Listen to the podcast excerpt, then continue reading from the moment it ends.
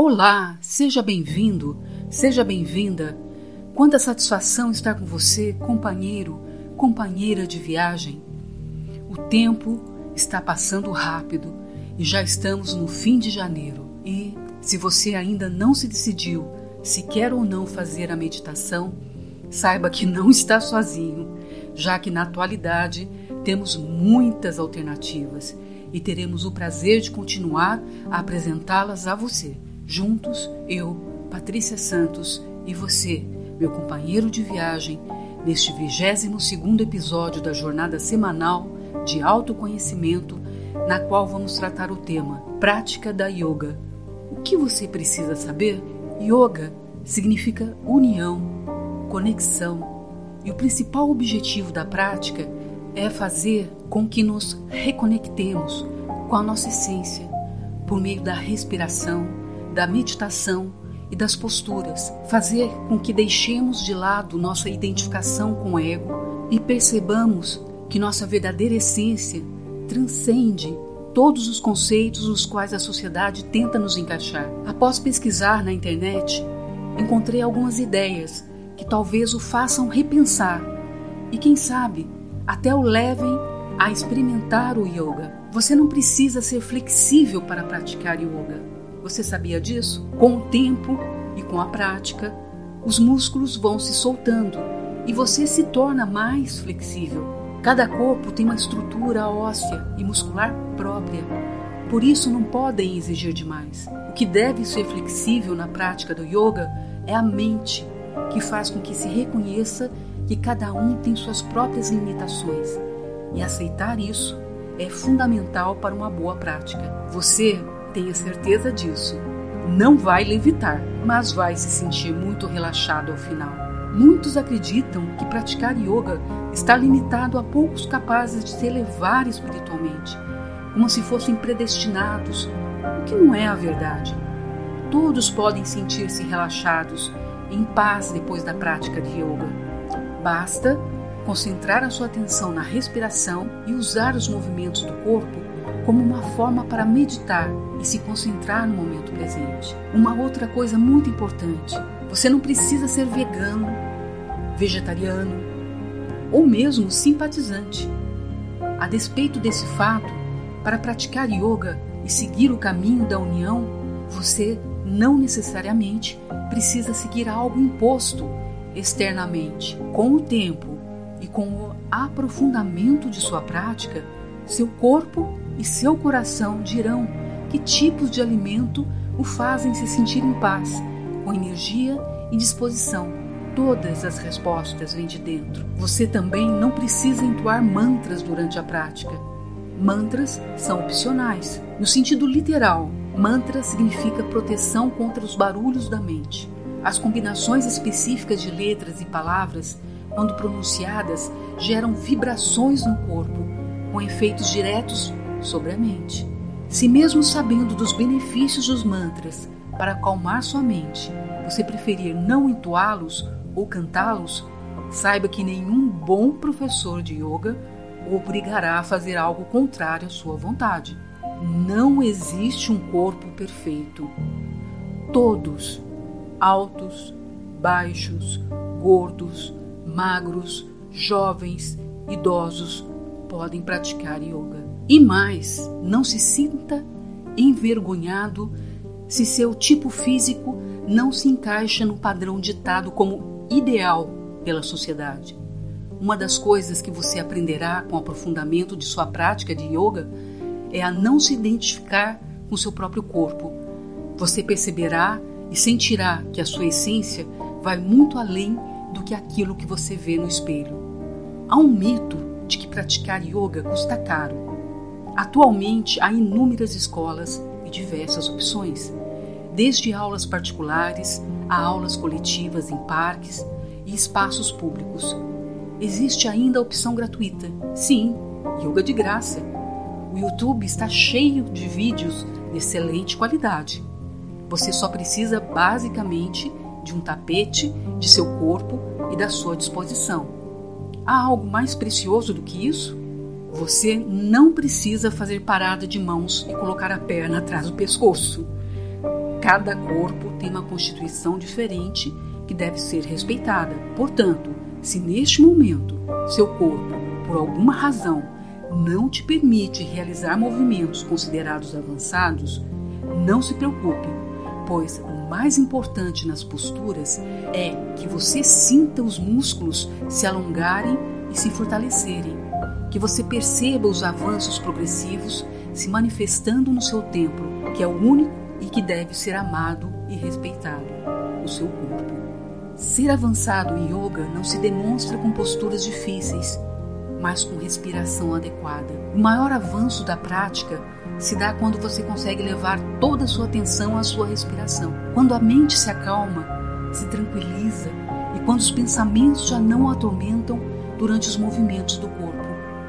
Praticar as posturas e ao mesmo tempo respirar profundamente pelo nariz, trazendo energia vital ao corpo e à mente, deve ser o centro da sua prática.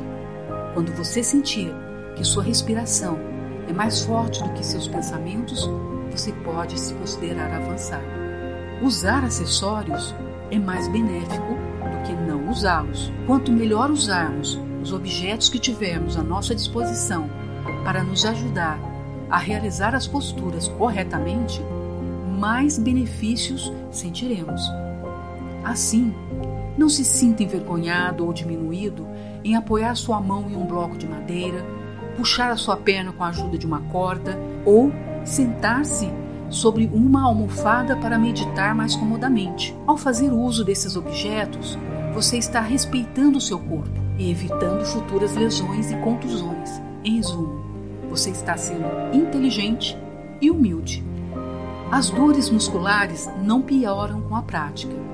Na verdade, elas são amenizadas. Quanto mais você pratica, mais consciência terá de cada parte do seu corpo. Assim, ao sentir qualquer incômodo muscular ou articular, saberá respeitar os limites de sua condição. O professor auxiliará na orientação de quais posturas se devem evitar e quais são os movimentos indicados para cada caso. É uma prática mais interna que externa. Os benefícios para o corpo físico são mesmo incontáveis. Você certamente se sentirá mais disposto, com mais energia e mais flexível.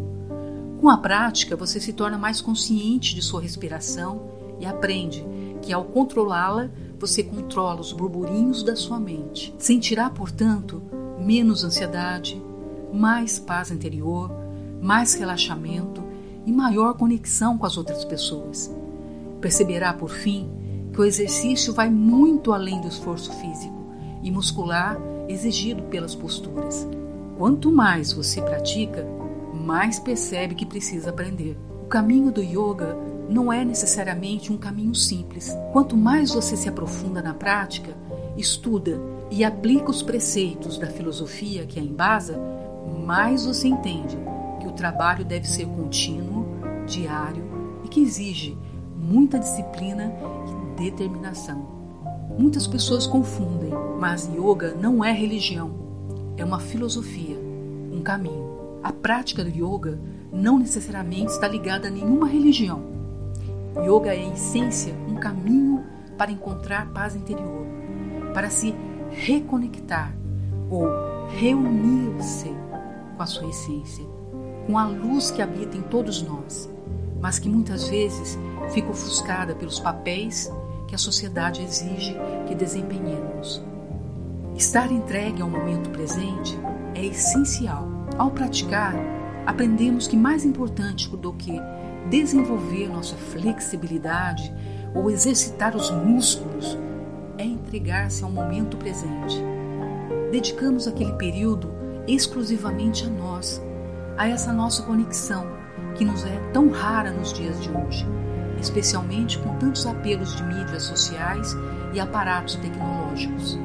Com esses pequenos esclarecimentos, espero haver trazido luz às dúvidas e aos questionamentos que muitos ainda têm a respeito do yoga e haver influenciado você, companheiro de viagem, a quem sabe um dia experimentá-lo. Bem, companheiros de viagem, chegamos ao fim de nossa jornada de hoje com a promessa de estarmos juntos novamente na próxima sexta-feira com conteúdos interessantes sobre como aprender mais sobre a sua condição de bipolar, dicas de como melhorar a sua saúde e tratar vários temas sobre desenvolvimento pessoal a fim de oferecer uma perspectiva positiva da vida. Um abraço forte e fraterno em cada um de vocês e permanece a pergunta: se você deseja ser um bipolar solitário ou solidário consigo mesmo ou com as pessoas ao seu redor nessa jornada.